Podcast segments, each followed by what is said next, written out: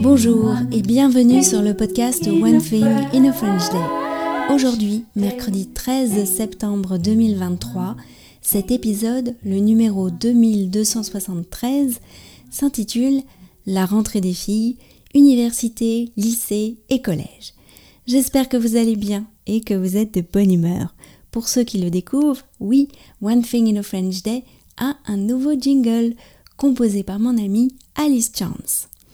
Je m'appelle Laetitia, je suis française, j'habite près de Paris et je vous raconte au travers de ce podcast un petit bout de ma journée.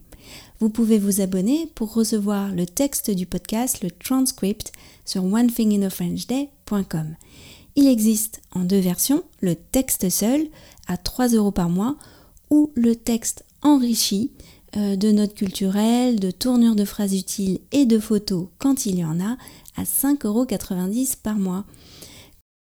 La rentrée des filles, université, lycée et collège. Au club de Kung Fu, la grande question du moment, c'est la rentrée. Et toi, tu rentres quand se demandent les jeunes entre eux ou les adultes aux jeunes? Le 18 septembre. Oh, la chance Moi, je suis déjà rentrée, peut dire Michaela. Elle a eu sa pré-rentrée le lundi 4 septembre. Son campus est à Paris, mais elle n'a pas toujours cours au même endroit. Elle aura principalement cours à l'ENS, qui se trouve entre la station Cité universitaire et la station Porte de et la station Porte d'Orléans. Ce n'est pas simple pour y arriver depuis Bois-Colombes il faut entre 45 minutes et une heure de porte à porte. Nous avons exploré ensemble les différents chemins possibles. Il y a d'un côté ceux que proposent les applications de transport et la réalité d'un autre côté. Un des chemins possibles, par exemple, est de prendre la ligne 12 à Saint-Lazare, mais il faut marcher pour la correspondance, ça veut dire affronter la foule, le bruit, slalomer, se faire bousculer, etc.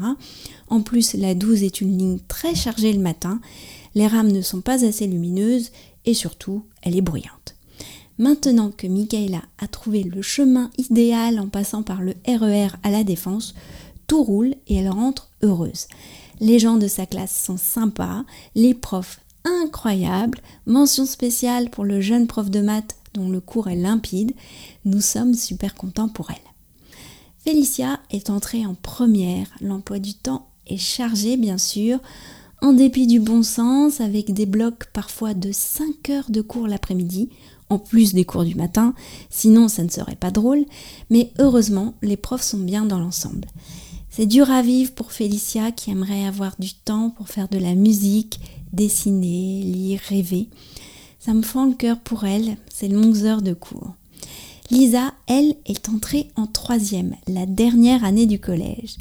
Et oui, Déjà, elle a aussi une bonne classe de bons profs et un emploi du temps équilibré, c'est le rêve.